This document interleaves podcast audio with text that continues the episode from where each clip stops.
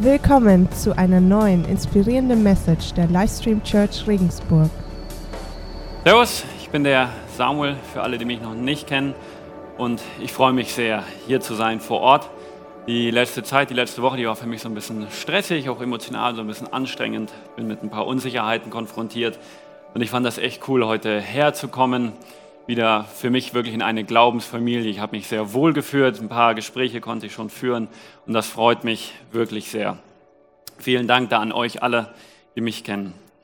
Und ich möchte heute über die Bibel reden, beziehungsweise über das Bibellesen möchte ich reden. Und das neue Jahr hat ja jetzt schon so ein bisschen gestartet. Und der eine oder andere hat auch vielleicht schon so einen neuen Bibelleseplan angefangen. Es gibt ja auch die Kleingruppe, die sich für dieses Jahr einen Bibelleseplan vorgenommen hat. Und diese Sachen, die klappen aber leider nicht immer so, wie man sich das vorgestellt hat. Ich denke, viele werden das kennen und dazu habe ich euch so ein kleines Video beziehungsweise einen Meme mitgebracht. Das sind immer so kleine, genau.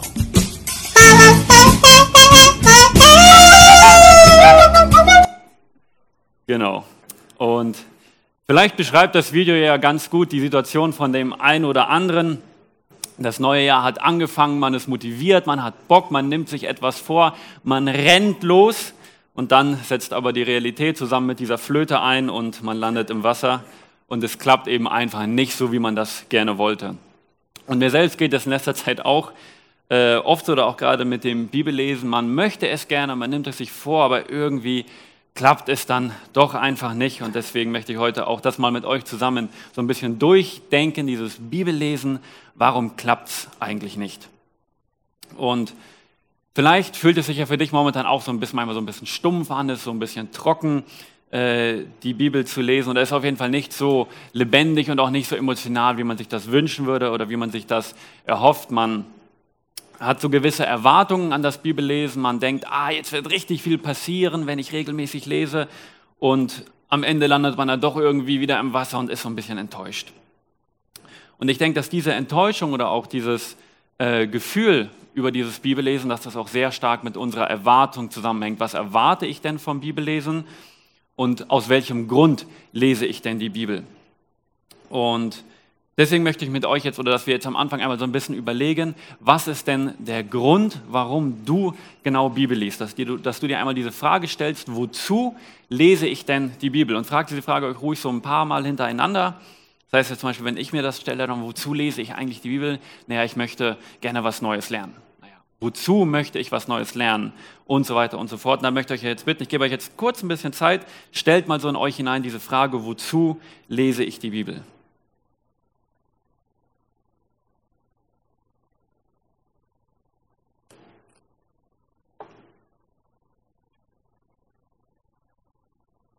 Okay, ich denke, das reicht einmal. Könnte dann gerne noch zu Hause, möchte ich euch ermutigen, darüber auch noch weiter nachzudenken. Und ich glaube, dass diese Motivation oder der Grund, warum ich Bibel lese, eine sehr wichtige Voraussetzung ist zum Bibellesen, beziehungsweise dass diese Motivation auch dem Zweck der Bibel entspricht, dass das auch wirklich zusammenpasst. Und die Motivation ist eben so eine Grundvoraussetzung und darüber möchte ich jetzt auch am Anfang als erstes reden, über die Voraussetzungen zum Bibellesen. Da gehört dann nämlich nicht nur die Motivation dazu, sondern ich sollte die Bibel auch begleitet von Gebet und mit dem Heiligen Geist zusammenlesen. Denn 1. Korinther 2, Vers 14, da steht, dass der natürliche Mensch nicht annimmt, was vom, was vom Geist Gottes ist, sondern es muss geistlich beurteilt werden.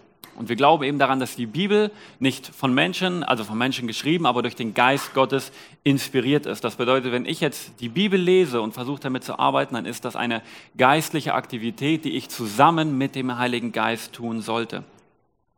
Und ich sage dir, dass hier jetzt eine Voraussetzung ist. Das bedeutet jetzt aber nicht, wenn du jetzt sagst, ah, ich muss Bibel lesen, ah, wo ist denn der Heilige Geist? Und erst losgehst, um den zu suchen und denkst, ich brauche den erst, sondern wenn du bekehrt bist, dann kannst du wissen, dann kannst du dir sicher sein, du hast den Heiligen Geist, du brauchst den nicht erst gehen und bekommen, sondern du kannst dich einfach vor dem Bibellesen an ihn wenden, du brauchst einfach nur ihn um Hilfe bitten. Denn ich kann noch so intelligent sein, wenn ich die Bibel lese, wenn ich nicht kontinuierlich dafür bete, dass Gott mir Verständnis für sein Wort gibt. Dann werde ich die Bibel sehr wahrscheinlich falsch verstehen, es wird auch zu falschen Lehren führen und dann eben nicht gute Früchte in meinem Leben bewirken, sondern kann sogar schlechte äh, Früchte bewirken.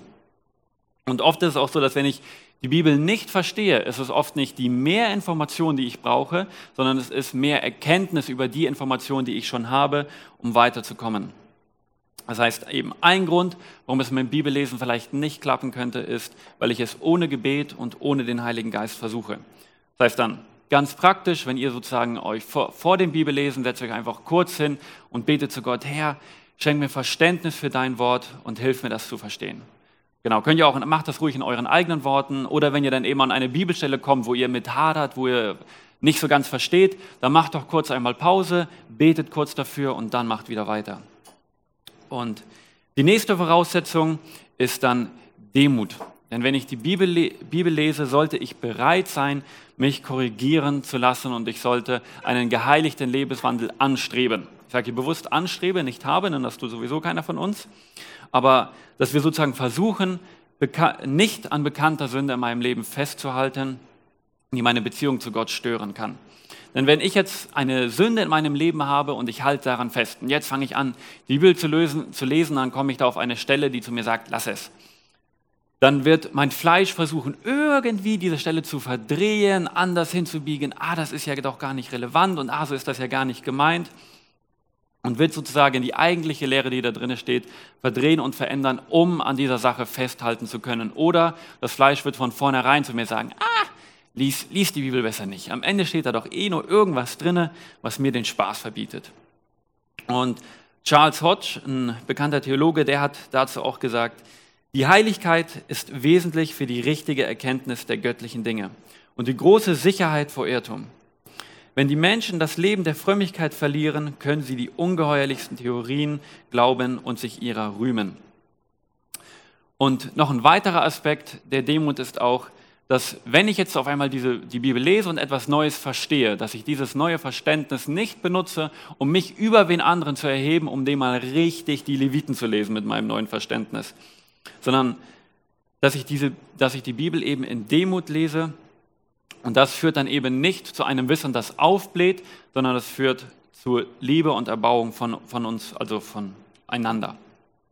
Und damit bin ich dann auch wieder so ein bisschen am Anfang bei diesem Grund, bei der Motivation, wozu lese ich denn die Bibel? Denn ich sollte die Bibel mit einem Grund lesen. Und das fängt eben erstmal damit an, was wir am Anfang gemacht haben, dass ich mir überhaupt mal bewusst werde, was ist denn momentan mein Grund? Wozu lese ich die, denn die Bibel? Denn ich sage, ich sollte die Bibel nie, immer nur für mich lesen, aber ich sollte sie für niemand anderen lesen. Und das meine ich damit. Das heißt, beim Bibellesen sollte es mir nicht darum gehen, dass ich die Bibel eben für irgendwen anderen lese. Das, was ich eben gerade auch sagte mit der Demut, dass ich dann beim Bibellesen überdenke, ah, die Stelle, die sollte XY aber unbedingt mal endlich lesen. Der, der muss das wirklich mal wissen. Und dass ich mich eben nicht vor anderen Leuten aufblähe. Und das Bibellesen hat auch nichts mit Leistung und hat auch nichts mit Gerechtigkeit zu tun. Ich kann mich nicht durch das reine Bibellesen zu einem besten Christen machen. Ich kann aber auch nicht, einfach nur wenn ich eben nicht die Bibel lese, werde ich auch nicht automatisch zu einem schlechteren Christen. Und es ist auch so, dass ich nicht mal für Gott die Bibel lesen sollte. Denn ich kann mich vor ihm eben nicht gerecht lesen. Ich kann nicht, wenn ich einfach die Bibel lese, werde ich vor Gott nicht gerechter und ich werde auch, wenn ich die Bibel nicht lese, vor Gott ungerechter oder schlechter vor ihm. Und es ist auch nicht so, dass es Gott selbst etwas bringen würde, wenn ich die Bibel lese. Denn Gott ist heilig, der ist gerecht, der ist vollkommen, der ist in sich abgeschlossen. Und es ist nicht so, dass Gott irgendein Handeln, irgendein Tun von uns bräuchte, damit es ihm besser geht. Sondern Gott ist sozusagen in sich abgeschlossen, er hat sich für uns entschieden und er möchte gerne Kontakt zu uns haben, er möchte eine Beziehung zu uns haben, aber das ist, weil er sich dazu entschieden hat, nicht weil er es nötig hat. Und Gott wenn Gott jetzt möchte, dass ich die Bibel lese, dann möchte er das, weil, das, weil er das Beste für uns möchte. Er möchte das nicht, weil er es nötig hat, sondern er möchte das, weil wir es nötig haben. Und dazu möchte ich jetzt auch einmal damit uns ein bisschen in die Bibel reinschauen und die Bibel sozusagen mal ein bisschen selber erklären lassen, welche Motivation ich haben kann, wenn ich sie lese und welche Erwartungen ich haben sollte. Dafür gucken wir uns den Psalm 19 mal zusammen an, die Verse 8 bis 12. Das Gesetz des Herrn ist vollkommen, es stärkt und erfrischt die Seele. Was der Herr an seinem Wort bezeugt, darauf kann man sich verlassen. Auch einem Unerfahrenen wird dadurch Weisheit geschenkt. Die Anordnungen des Herrn sind wegweisend und erfreuen das Herz. Das Gebot des Herrn ist klar und deutlich, es schenkt neue Einsicht. Ehrfurcht vor dem Herrn ist rein, in Ewigkeit bleibt sie bestehen. Die Ordnungen des Herrn sind zuverlässig und entsprechen der Wahrheit, sie sind ausnahmslos gerecht. Ich werde hier einmal bis Vers 10 lesen, später mache ich dann noch weiter, jetzt gucken wir uns erstmal hier den Vers 8 an. Vielleicht können wir auch wieder zum Vers 8, das ist der erste zurückgehen. Genau. Worum geht es hier? Das Gesetz. Ah, das ist doch schön, nicht? Wer hat nicht Lust, morgens aufzustehen, sich erstmal ein paar Paragraphen aus dem BGB reinzupfeifen? Das ist doch super, nicht? Aber wenn hier die Bibel eben vom Gesetz spricht, dann geht es hier nicht um ein Paragraphengesetzbuch, sondern hier im Urtext, da steht das Wort Tora. Und das meint auch gerade in dem Psalm, meint das relativ offen, jede schriftliche Offenbarung von Gott. Das heißt, für uns heutzutage meint das ganz simpel die Bibel und alles, was da drin steht. Deswegen werde ich diese Sachen jetzt auch sehr austauschbar verwenden. Also Bibel, Wort Gottes, das Gesetz, das meint jetzt mal alles das Gleiche für uns. Und das Wort Tora, das bedeutet auch eben Unterweisung und Lehre in Glauben und in Lebensfragen. Es geht also schon darum, dass Gott uns seinen Plan für uns kommuniziert. Aber es ist eben kein Gesetzbuch. Das heißt, ich sollte die Bibel nicht aus einem Leistungsgedanken lesen, dass ich mich selbst damit rechtfertigen kann mit dem Gesetz oder dass ich andere damit anklage, sondern ich sollte die Bibel lesen, wenn ich eine Beziehung zu Gott haben möchte und wenn ich wissen möchte, wie er möchte, dass ich mein Leben führe. Und Vers 8 sagt dann auch noch, dass dieses Wort Gottes, dass es vollkommen ist und dass ich mich darauf verlassen kann. Und hier stellt sich für mich, für jeden von uns diese Frage, glaube ich das wirklich? Und ich denke, es gibt sehr viele gute Hinweise darauf, dass ich, dass ich das kann, dass ich mich auf die Bibel verlassen kann, dass sie wirklich wahr ist aber das ist eben, dass ich nicht einfach blind glauben muss. Aber am Ende ist es hier für mich eine Entscheidung. Genauso wie ich mich entscheide, an Gott zu glauben, ist es für mich auch, dass ich diese Entscheidung treffe, zu glauben, dass die Bibel wahr ist, dass ich mich auf dieses Wort stelle. Und dazu braucht es eben auch wieder diese Demut, dass nicht ich der Maßstab bin, dass nicht ich alles an mir messe, sondern dass ich sage, hey, ich selbst weiß nicht alles, sondern aber Gott weiß alles und das hat er mir in seinem Wort auch offenbart. Und dann steht in Vers 8 eben auch noch, dass die Bibel mich dann stärkt, dass sie mich erfrischt und dass sie mir Weisheit schenkt. Ah, und ich finde das, das klingt doch schon wirklich viel besser als ein BGB am Morgen, am Morgen vor der Armheit einmal erfrischt, gestärkt und weise zu werden. Das klingt doch wirklich gut. Aber damit die Bibel eben das auch machen kann, braucht es diesen Glauben daran, dass das, was da drinne steht, dass es wahr ist und dass ich dem sozusagen durch meinen Glauben die Möglichkeit und diese Kraft gebe, mich zu erfrischen und auch zu stärken. Und in Vers 9 spricht es dann weiter von den Anordnungen und den Geboten des Herrn. Und dass die Bibel mir den Weg weist und mir verspricht, dass dieser Weg mein Herz erfreuen wird. Worum geht es also bei diesen Anordnungen und bei diesen Geboten, die dann da drin stehen? Es geht nicht um Leistungen, es geht nicht um Gerechtigkeit, dass es mich eben zu einem besseren Menschen macht.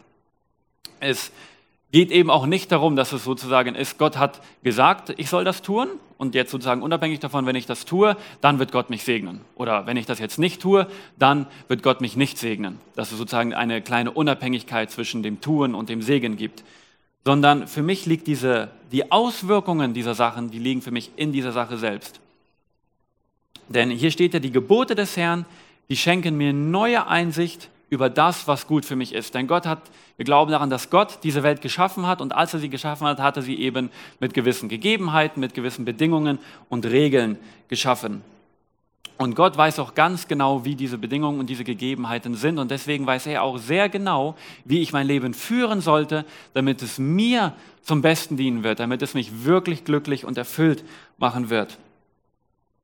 Und genau diesen Weg beschreibt Gott uns eben in seinen Geboten. Und deswegen ist es auch so, dass diese Gebote für mich wegweisend sind, dass diese Gebote mir neue Einsicht schenken über diese Bedingungen, die Gott erstellt hat. Und so dass ich diese erkenne dass der Weg des Herrn für mich wirklich der beste ist.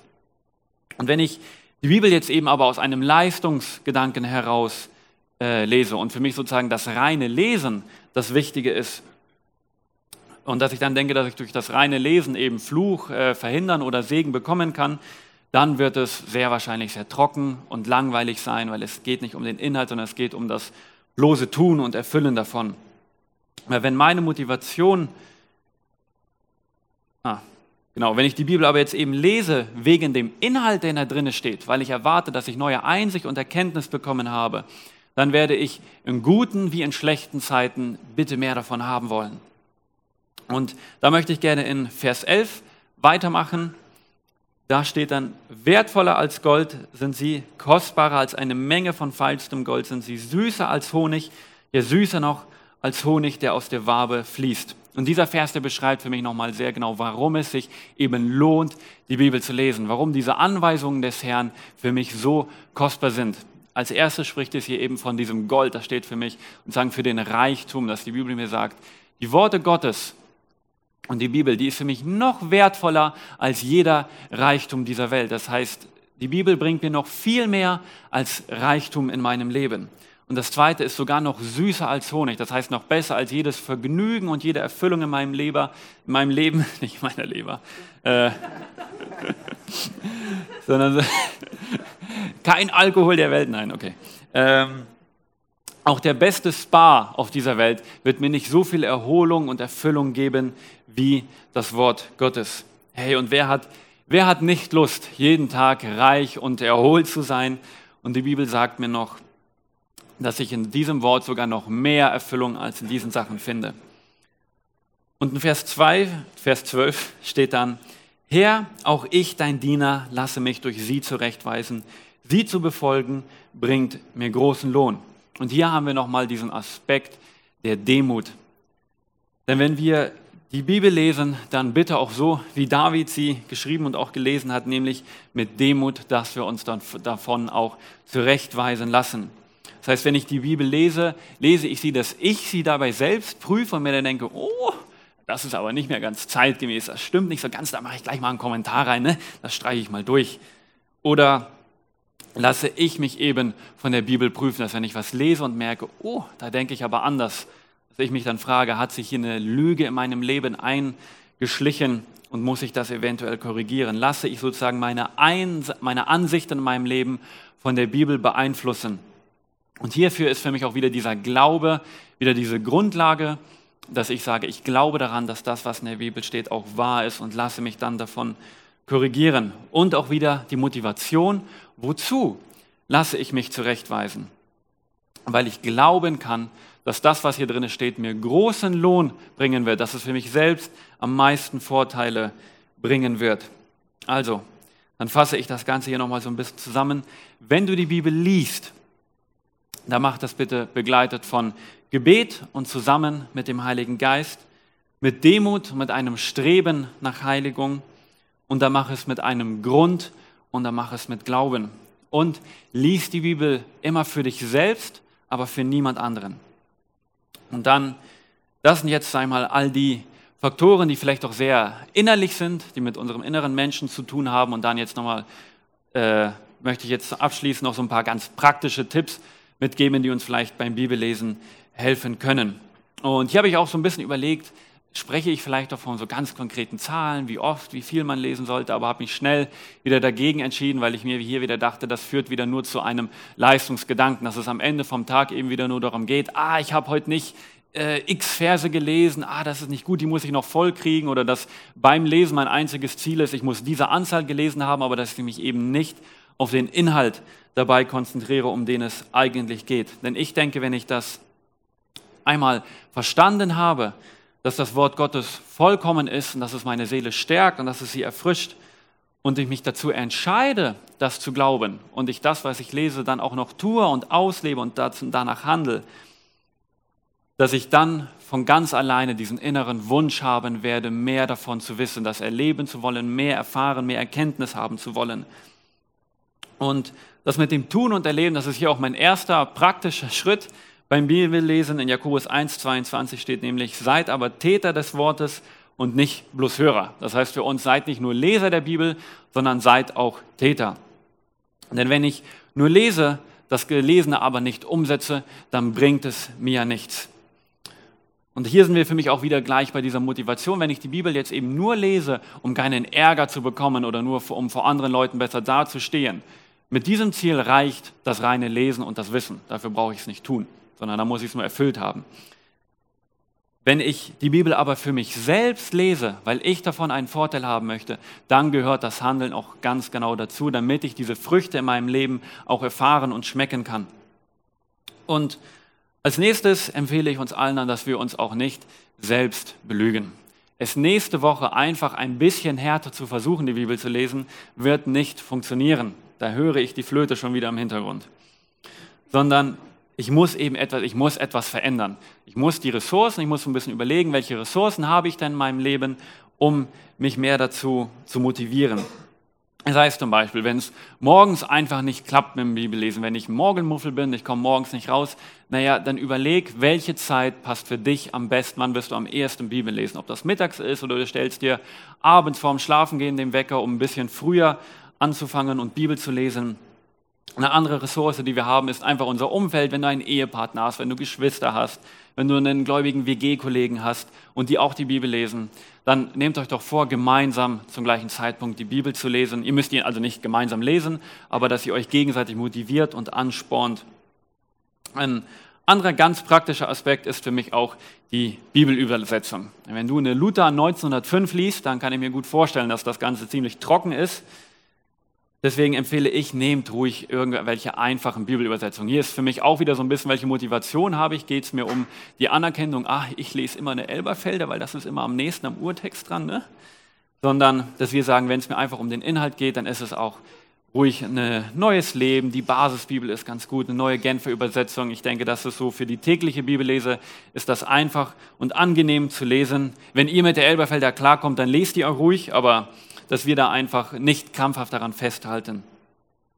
Genau, und die Band, die darf auch gerne schon raufkommen. Und wenn du jetzt gerade erst angefangen hast, die Bibel zu lesen und dir die ganzen Übersetzungen auch noch nicht sagen, dann wende dich ruhig an den Christen deines Vertrauens und frag den mal, welche einfache Bibelübersetzung er dir empfiehlt. Und der letzte praktische Tipp ist für, von mir noch, nutz die Vielfalt der Bibel. Die Bibel ist nicht einfach ein normales Buch, das ich von Start bis zum Ende durchlese, sondern sie besteht aus vielen wie so eine kleine Bibliothek. Besteht aus vielen kleineren Büchern, verschiedene Autoren, verschiedene Genres. Ich habe Geschichten, Erzählungen drin, ich habe Poesie, ich habe äh, philosophische Werke, ich habe auch einfach Lehre. Und wenn du jetzt einen richtig harten Tag hattest und angestrengt bist, dir geht es emotional nicht so gut und du liest halt gerade Levitikus und da sind die ganzen Speiseverordnungen, naja, dann nimm dir halt heute lieber etwas, was zu dir und zu deiner Situation passt. Nimm dir die Psalmen, vielleicht den Psalm 19 gerade wieder und lass dich ein bisschen vom Wort Gottes erfrischen und ermutigen. Und wenn du aber gerade auf der Suche bist nach ein bisschen mehr Inhalt, du möchtest mehr lernen, dann such dir einen Text, wo es um Lehre geht und eben vielleicht nicht gerade was Poetisches. Und wenn du heute zum ersten Mal hier bist und dich noch nicht für Gott entschieden hast, du das jetzt aber sehr spannend findest, du auch gerne diesen Weg, den die Bibel vorschlägt, gehen möchtest, dann möchte ich dich einladen, jetzt auch diesen praktischen Schritt oder zu diesem Tun und zu diesem Handeln zu kommen und dich für Gott eine Entscheidung zu treffen. Und wie machen wir das? Das machen wir, indem wir gemeinsam ein Gebet sprechen. Und das ist für mich immer, ich vergleiche das immer gerne, das ist wie, wenn man in die Ehe startet, das ist wie diese Hochzeit, das Entscheidende daran ist die Beziehung danach, die Ehe, aber es startet eben mit dieser Hochzeit und das machen wir eben mit einem gemeinsamen Gebet. Wir als Gemeinde beten das alle zusammen. Du kannst das dann gerne mit beten. Ich werde das vorbeten und ihr betet das danach. Genau. Ich möchte euch einladen, steht dazu doch bitte einmal auf. Herr Jesus, danke, dass du mich liebst. Danke, dass du am Kreuz für mich gestorben bist und wieder auferstanden bist. Danke, dass du mich so annimmst, wie ich bin. Bitte vergib mir alle Schuld und erfüll mein Herz mit deiner Gnade. Du bist mein Gott, mein Herr und mein Retter. Ich folge dir nach im Namen von Jesus. Amen.